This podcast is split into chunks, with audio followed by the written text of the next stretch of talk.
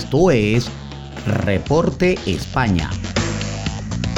Por Noticias Digital 58, periodismo web de verdad.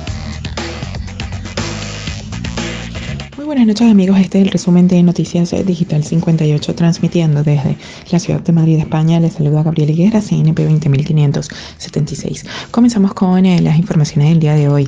El gobierno hace obligatoria la mascarilla sin importar la distancia de seguridad, también al aire libre o en la playa. Eh, es oficial, la mascarilla se ha convertido en un accesorio obligatorio en cualquier espacio que esté al aire libre, ya sea el campo, la playa o cualquier otro entorno que no sea explícitamente privado. Así lo indica la última publicación del boletín oficial del Estado, en cuyo artículo 6 se remarca la utilización de este tipo de protección en las personas de 6 años en adelante. Mañana 31 de marzo entrará en vigor y se mantendrá hasta que acabe la pandemia. De este modo, la mascarilla deberá utilizarse en la vía pública, en espacios al aire libre y en cualquier espacio cerrado de uso público o que se encuentre abierto al público, reza el texto. También en los medios de transporte aéreo, marítimo, autobús o por ferrocarril, así como en los transportes públicos y privados complementarios de viajeros en vehículos de hasta 9 plazas incluido el conductor, si los ocupantes de los vehículos de turismo no conviven en el mismo domicilio.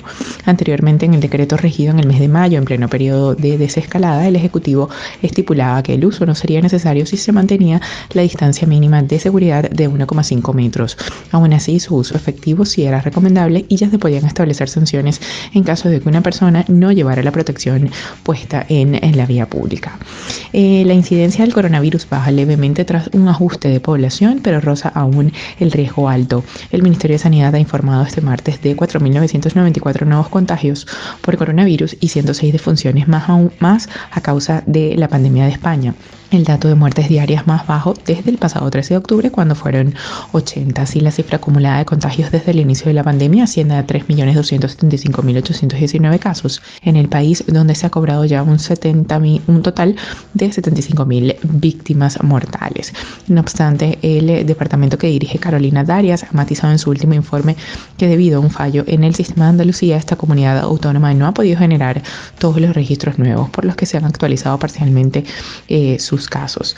Por su parte, la incidencia acumulada baja ligeramente. Si el lunes la media nacional se situaba en 149 casos por cada 100.000 habitantes en los últimos 14 días, el último informe de sanidad sitúa este indicador en los 146,94 casos. Sin embargo, con respecto a la incidencia, Sanidad ha precisado que ha actualizado la población utilizada como denominador para el cálculo de este parámetro con las cifras oficiales de población del INE al 1 de enero del 2020. Y ya para finalizar, Sánchez asciende a Calviño, Díaz y Belarra y presume de las cuatro vicepresidentas. El presidente del gobierno, Pedro Sánchez, ha nombrado hoy a Yolanda Díaz, vicepresidenta tercera del gobierno, y a Ione Belarra, ministra de Derechos Sociales y Agenda 2030.